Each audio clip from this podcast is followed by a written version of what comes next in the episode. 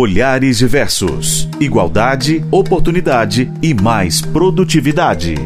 Oferecimento Copasa. Minas Gerais. Governo diferente. Estado eficiente.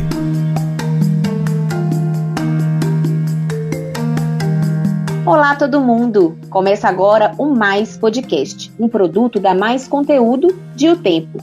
Eu sou Keila Ariadne. Eu sou Rafa Rocha. Eu sou Tatiana Lagoa. Eu sou Isabela Ferreira Alves.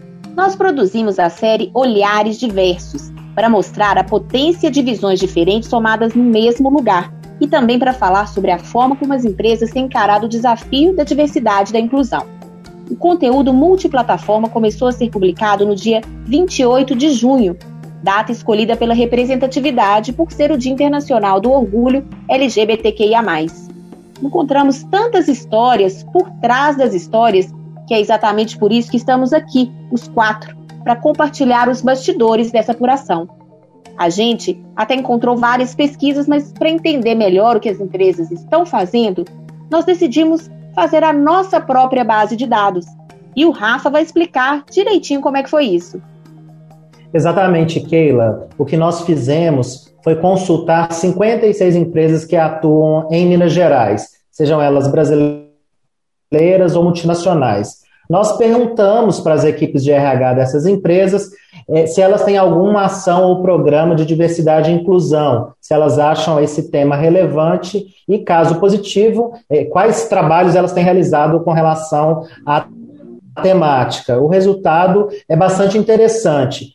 Das 56 empresas consultadas, 51 responderam.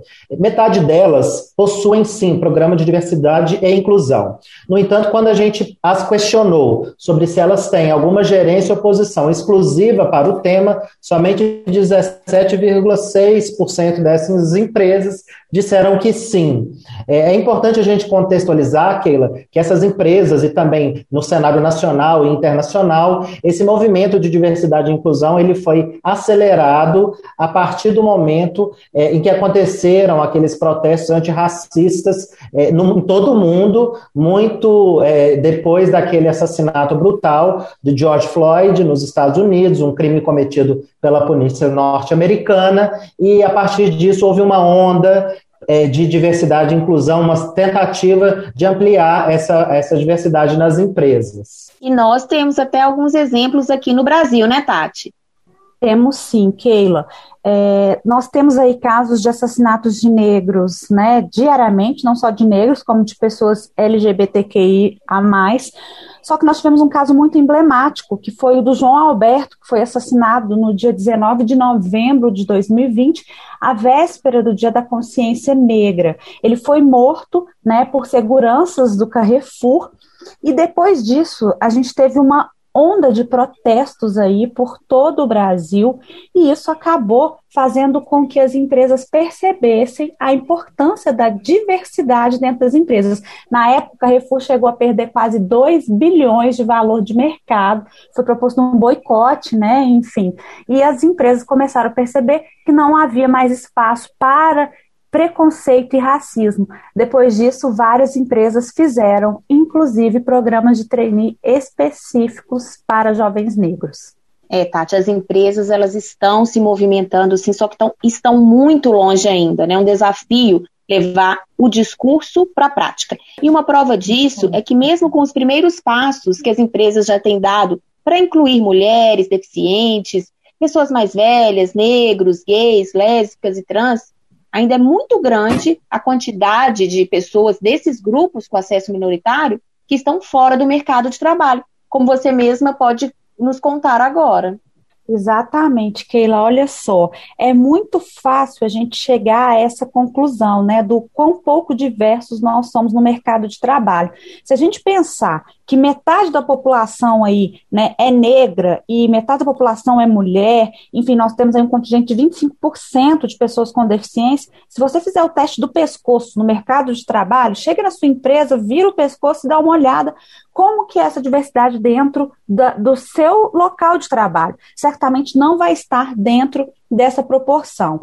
Olha só, se a gente pega só o caso das mulheres especificamente, nós vamos ver aí que nós estamos com o menor nível de mulheres no mercado de trabalho desde 1990. É, e especialistas chamam isso de penalidade materna porque nós mulheres ainda somos mais responsáveis aí pelos cuidados com os filhos. Um caso emblemático que nós ouvimos é o da Andresa de Oliveira, uma mulher de 39 anos, moradora daqui de Belo Horizonte. Ela tem três filhos, um de 13, de, uma de 13, um de 4 e um de 2 anos. No segundo filho, de 4 anos, quando ele nasceu, assim que ela chegou na empresa, ela foi imediatamente demitida. Ela me, ela me falou com essas palavras: eu não cheguei nem a sentar na minha cadeira. Só que era uma empresa do mercado financeiro, era uma empresa já com essa visão machista, tanto que quando ela foi contratada, teve logo de cara uma palestra com ginecologista e a, ginecologista disse: mulheres, vocês querem manter o trabalho de vocês, então tomem todos os cuidados para não engravidar. E lá dentro dessa empresa também, mulheres não eram promovidas a diretoras, porque, como era uma empresa do mercado financeiro, segundo os donos da empresa, isso não trazia credibilidade para elas. Ou seja, a penalidade materna é uma realidade, Keila.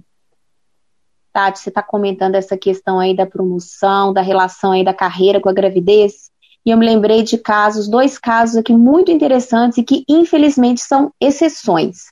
É, eu conversei para essa nossa reportagem com a Paula Raca, que é diretora de Estratégia, Inovação e Transformação da ArcelorMittal Brasil, e com a Raquel Faria, que é gerente de Comunicação, Diversidade e Inclusão na Peran. Vocês acreditam que as duas foram promovidas grávidas? E quando elas me contaram, eu me espantei. Deveria ter sido o contrário, né?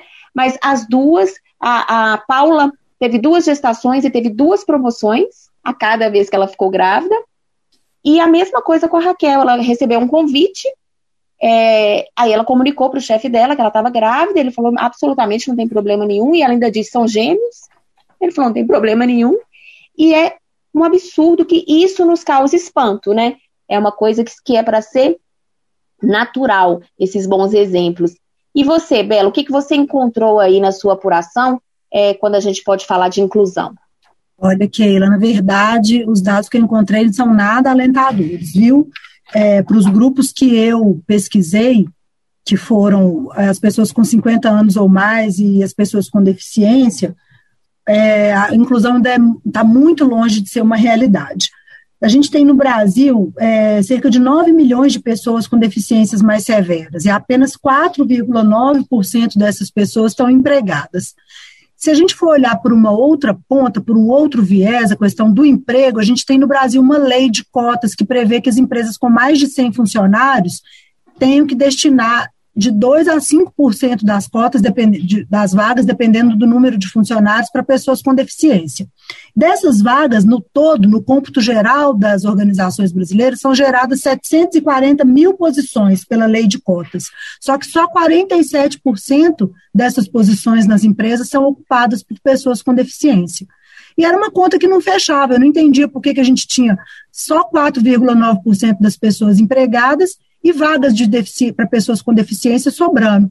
E fui buscar as informações para entender esse paradoxo. E as auditoras fiscais do trabalho que eu entrevistei, inclusive a doutora Patrícia Silveira, aqui em Belo Horizonte, que está há 20 anos nessa luta de, de levar à frente um projeto de inclusão de pessoas com deficiência, tanto ela quanto a coordenadora nacional da Subsecretaria de Inspeção do Trabalho me relataram o mesmo motivo, que é de fato um preconceito estrutural que existe na sociedade brasileira de acreditar que a inclusão das pessoas com deficiência ela é, acaba acarretando uma queda na produtividade das empresas.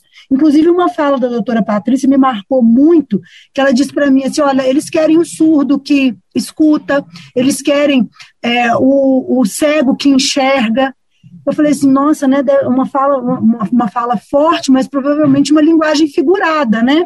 No sentido de que seriam gestores que não entendem muito bem quais são as diferenças entre as pessoas e como que elas podiam crescer nessas diferenças. E eu, quando eu fui entrevistar o personagem, né, a pessoa para trazer o lado humano para a minha matéria, a pessoa que enriquecer a matéria com, com a sua história, eu fiquei é, chocada, porque foi exatamente isso que ele me relatou. O David da Costa, é um auxiliar, que conseguiu emprego numa empresa e, por conta do uso da máscara, ele passou a não poder mais fazer a leitura labial, que ajudava ele tanto a se comunicar com os colegas de profissão, com os clientes. Daí, é, por conta disso, os colegas começaram a reclamar dele com o chefe, e o chefe chamava ele na sala dele e virava para ele e falava assim: olha, agora já, a gente tem que resolver seu problema, você tem que começar a passar a escutar, porque você não está conseguindo conversar com seus colegas de trabalho. Então, é, isso que aconteceu com o David me demonstrou que, de fato, o que a doutora estava me falando, a auditora fiscal do trabalho, era verdade. As empresas não querem saber das diferenças, né, ainda, elas ainda estão com uma mentalidade arraigada e elas querem facilitar a questão da inclusão, ou seja, eles querem um surdo que, que escuta e o, o David, quando saía desses diálogos com o chefe, ficava se sentindo, que ele me contou, uma pessoa inútil, uma pessoa sem valor dentro daquela equipe, até que ele foi demitido e levou para casa, de experiência dessa, dessa, desse trabalho, uma depressão. Ou seja, é aquele lado perverso né, do preconceito que ele faz com que a pessoa, ele consegue minar as capacidades da pessoa, minar a autoestima e a confiança da pessoa. Bela, a gente sabe que esse preconceito, né, ele não é só para as pessoas com deficiência, ele também atinge muito os mais velhos, né? Eu queria que você falasse o que, que você encontrou ao longo da sua apuração. Sim, Keila, essa questão do etarismo, né, que é a discriminação das pessoas por conta da idade, ela é muito séria, porque é um preconceito, um tipo de preconceito que ele é transversal, ele atinge todos os demais grupos, né, que são invisibilizados ou que têm dificuldade de acesso ao mercado de trabalho. E um dado que me chocou muito é que a gente tem uma população brasileira de mais de 25% formada por pessoas com mais de 50 anos, com 50 ou mais, e apenas 5% das, das, das vagas nas empresas são ocupadas por pessoas nessa faixa etária. Uma análise que, que eu acho que foi muito coerente e bastante é, sólida nesse sentido foi a do Morris Litvak. Ele tem uma, ele é CEO de uma startup nesse, de, ligada a essa questão de inclusão das pessoas mais velhas no mercado. E ele me relatou o seguinte: se não por uma questão de responsabilidade social, né, que hoje a gente sabe que é muito mais um marketing social, por uma questão de de fato, estratégia, porque essa mão de obra é a que vai estar disponível até 2040. 57% das pessoas, né, dos brasileiros vão ter mais de 45 anos, então essas pessoas, de fato, vão ter que ser contratadas pelas empresas, porque não vai haver uma outra opção e também essas pessoas que vão formar o mercado consumidor. Até 2060, de cada quatro pessoas, uma vai ser idosa. Até 2030, a gente vai ter mais idosos do que crianças na nossa pirâmide etária.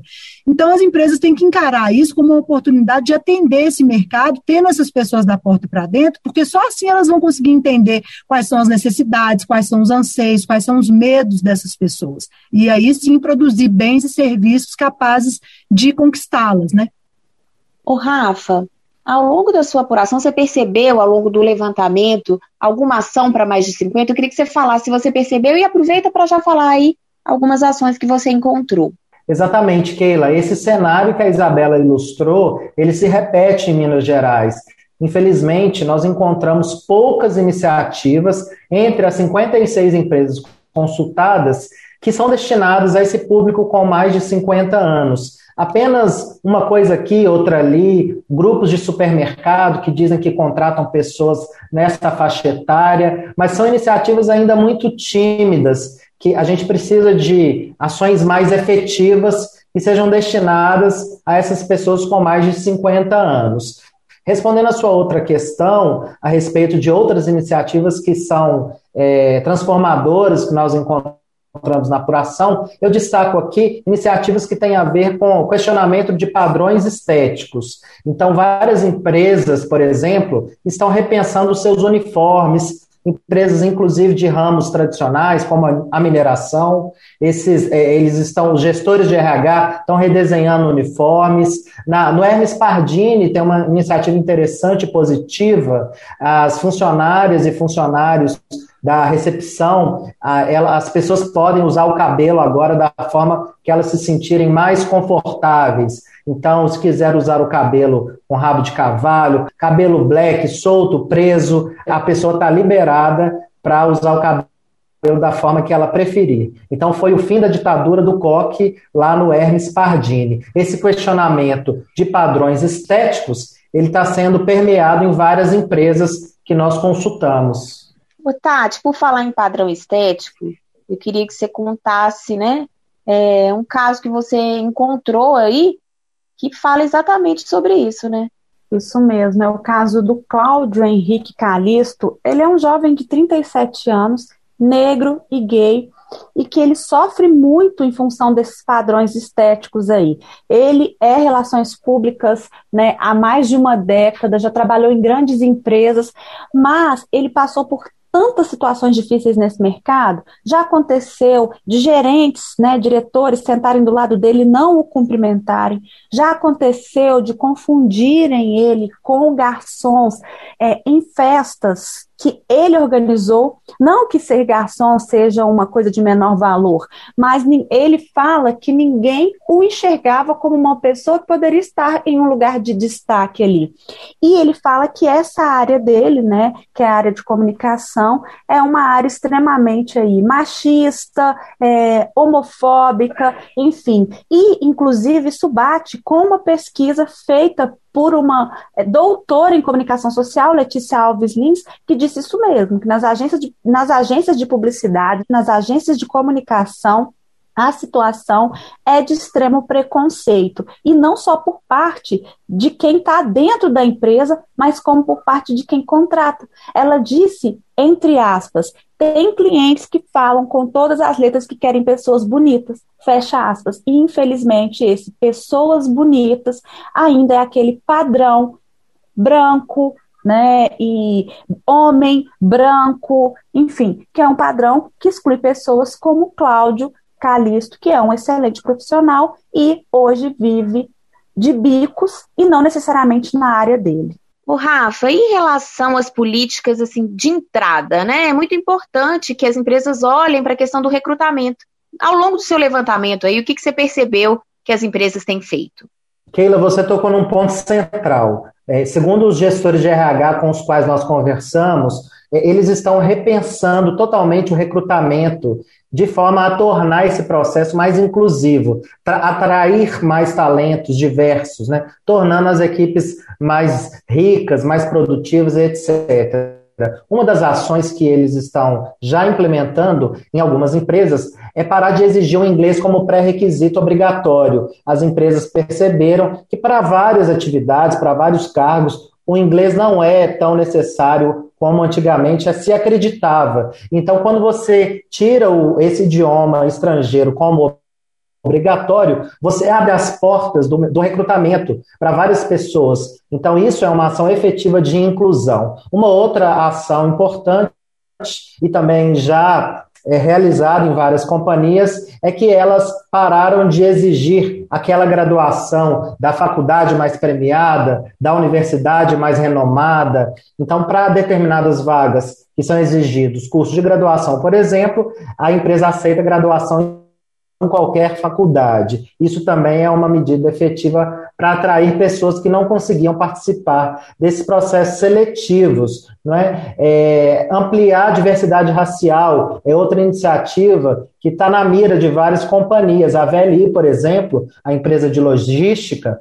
eles estão comemorando um recorde de atração de pessoas negras na última edição do trainee da companhia, eles contrataram uma consultoria específica para isso e conseguiram ampliar a presença de pessoas negras naquele recrutamento, de forma que rapazes que antes trabalhavam como, como garçons, outros casos de jovens que trabalhavam como caixas de supermercado, que também conseguiram furar essa bolha e serem aprovados nesse programa de trainee, Keilo. Isabela, você também tem um caso semelhante aí, né? Dessa mudança na visão de atrair né, pessoas, é, uma mudança nos processos de seleção. Que, que você pode contar aqui para gente? Sim, Keila, foi muito interessante o programa de estágio da Vale desse ano, passou a ser totalmente feito o recrutamento às cegas, o recrutamento e a seleção. Então, é feito por uma ferramenta online no qual fica invisibilizado se a pessoa é de qual raça, é, qual condição econômica, o sexo, a questão de onde ela fez o curso superior, é só informado qual curso ela está fazendo, que é uma necessidade do estágio, né, ela está cursando é, o terceiro grau, e também não, não estão mais exigindo o inglês para o programa de estágio de 2021. Bom, gente, e na questão de ações voltadas para o público LGBTQIA? Rafa, o que, que você encontrou? Isso é uma questão é, que tem visibilidade aí, que é prioridade para as empresas?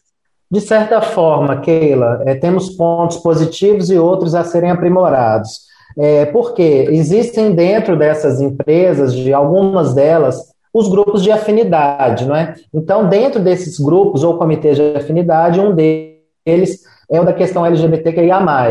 Eles se, são pessoas que se reúnem ali em, em, torno daquele tema e a partir daquilo a empresa pode desenvolver alguma ação de diversidade e inclusão sim. Mas de modo geral são ações ainda muito tímidas, a gente precisa avançar nessa questão. Um bom exemplo, um ótimo exemplo a ser seguido pelas empresas é da multinacional ThoughtWorks, uma empresa de tecnologia que tem um programa de diversidade bastante ousado e com relação à questão LGBTQIA+, eles são bastante transformadores. Eu cito aqui, por exemplo, eles têm um programa de apoio financeiro a funcionários e funcionárias transexuais que porventura precisem de algum custo médico ali com relação a tratamento hormonal, alguns deles e delas precisam, e a empresa ela banca parte é, dessas despesas médicas. A empresa também, em seus escritórios, ela aboliu o banheiro com gênero definido, então lá não tem mais banheiro masculino ou feminino, os banheiros são sem gêneros. São ações que vão tornando o ambiente mais confortável e mais inclusivo para a população LGBTQIA. Então, são algumas ações, são pontuais, e a gente está falando aqui só do mundo corporativo. Ô, Tati, e na parte do poder público, como é que fica aí essa questão é, da visão, né? Uma, uma questão voltada para o LGBTQIA uma verdadeira tristeza, viu, Keila? Quando a gente pega os dados aí, se a gente pegar né, os dados da Associação Nacional de Travestis e Transsexuais, né, em todo o país, nas eleições agora de 2020, só 30 pessoas trans foram eleitas. Já é um número aí que demonstra um crescimento, né, 275% maior do que em 2016, mas se a gente for comparar, 30 pessoas é um número menor do que o número de vereadores que a gente tem só em Belo Horizonte. Mas tem alguns casos que valem a pena ser contados. Um deles, a gente conversou com a vereadora que foi a vereadora mais bem votada de Bom Repouso, lá no sul de Minas. Ela chama Paulette Blue, tem 40 anos e ela é travesti. E aí ela conta que foi um susto, ela brincou, ah, foi um verdadeiro bafão quando eu ganhei, e inclusive quando ela chegou, cogitaram não passar para ela a presidência da Câmara. E aí ela disse: não, peraí, os meus eleitores me querem como presidente da Câmara, afinal de contas eu sou a mais bem votada, e se eu não for, meus eleitores vão fazer um escândalo aqui na porta. Não foi necessário escândalo, porque ela se tornou né, a presidente da Câmara e ela ainda brincou. As pessoas acharam que eu iria é, fazer aqui um movimento gay aqui, uma loucura aqui dentro da Câmara, quando na verdade eu só estou representando mais um grupo aqui dentro ela leva com muito bom humor, mas assim, as coisas são, estão tão atrasadas no nosso legislativo que para que ela pudesse ser chamada de Paulette Blue, foi necessária a aprovação de um projeto de lei porque não era previsto aí que pessoas trans utilizassem o seu nome social. Teria que usar o nome de nascimento, que não tem nada a ver com ela. Então, ela conseguiu essa vitória lá no sul de Minas.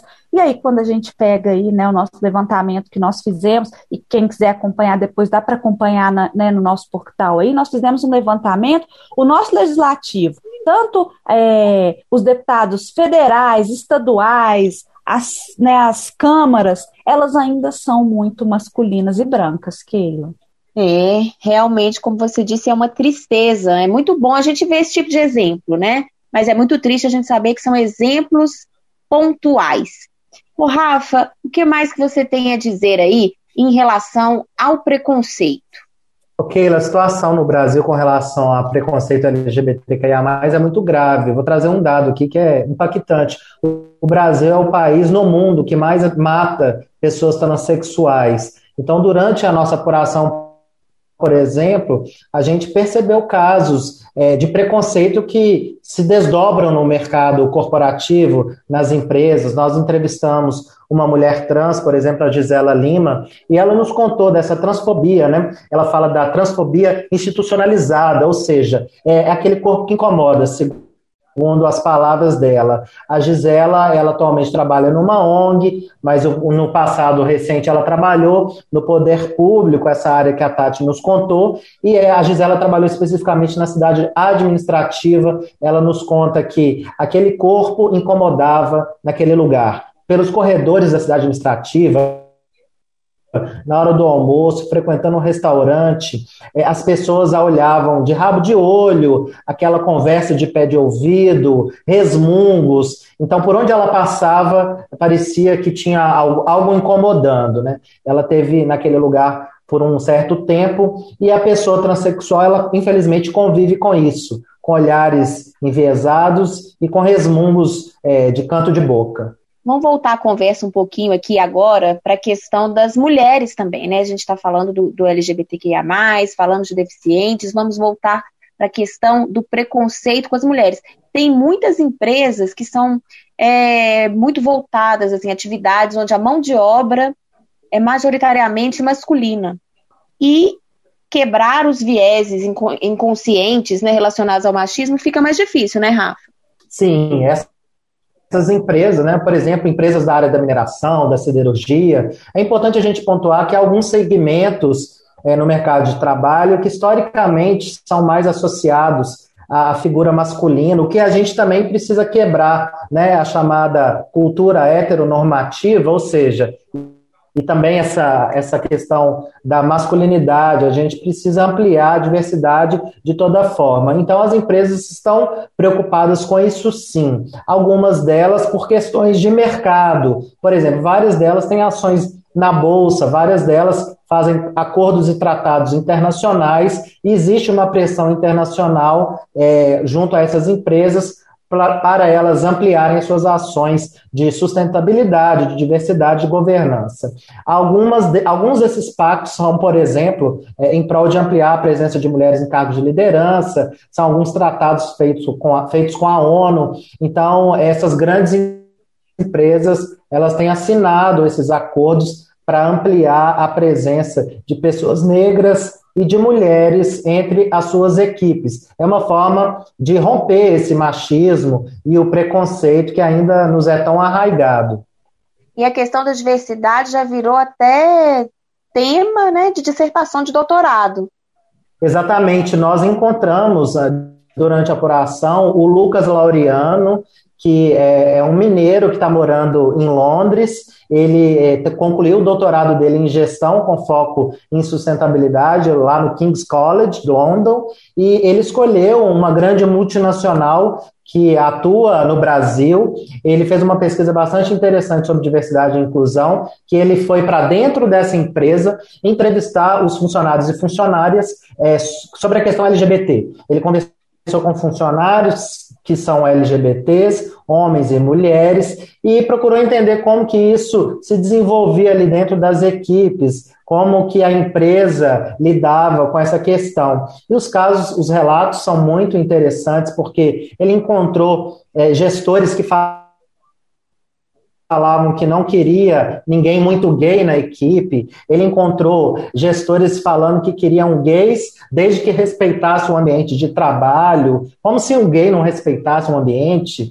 E, e, também encontrou é, uma cultura ainda muito heteronormativa, mesmo entre os gays, assim, os gays criando namoradas, por exemplo. Outro caso interessante é quando a pessoa ela ganha uma promoção e é transferida de setor, e antes dela ser transferida, ela procura saber quem são seus futuros colegas de trabalho, vai nas redes sociais e bloqueia um por um para essas pessoas não terem acesso àquele conteúdo online, ou seja, não saber que a pessoa é gay, que é lésbica. Então, é, é uma neurose coletiva que ainda existe em algumas empresas, né? são, são estratégias de defesa que as pessoas desenvolvem, desenvolvem exatamente com medo da homofobia, da LGBTfobia, do preconceito, que é uma coisa muito destrutiva, né, Keila? Então, essa, o Lucas Laureano, ele chama isso de fabricação de histórias, né? Homens gays, por exemplo, que se forçam a gostar de futebol na hora, na hora do café, começam a contar histórias de futebol, sendo que não gostam de futebol,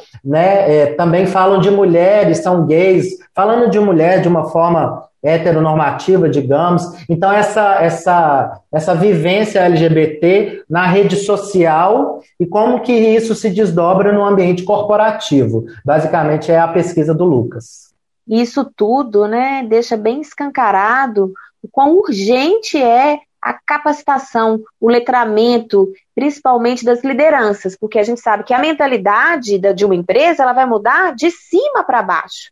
Então, isso é muito importante, né, Tati? É tão importante que já está virando até tema de pós-graduação. A PUC Minas acabou de abrir turma aí para uma pós-graduação sobre comunicação, diversidade e inclusão nas organizações e ela tem como foco aí quem trabalha na área de recursos humanos, lideranças e quem deseja empreender na área da diversidade e inclusão.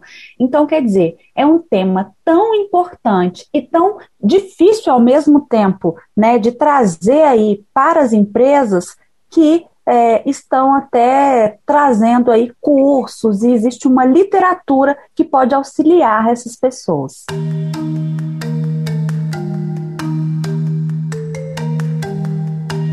Bom, toda essa conversa que a gente teve aqui, ela mostra o quão urgente né, é combater o preconceito.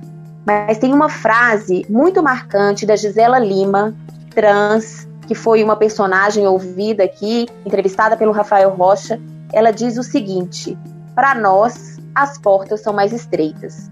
Então, essa fala é muito emblemática, porque de fato as portas são mais estreitas e já passou da hora das empresas abrirem as portas. E se você ficou curioso com essas histórias, fica aqui o nosso convite. Nós reunimos depoimentos, reportagens, vídeos com relatos emocionantes, exemplos de boas ações e reflexões para a urgência da implantação de políticas de diversidade e inclusão. Está tudo reunido na especial Olhares Diversos no hot site no portal Tempo. Esse podcast teve sonorização de Gilvan Gandra. A produção e reportagem é de Isabela Ferreira Alves, Rafael Rocha, Tatiana Lagoa e eu, Keila Ariadne. Até a próxima!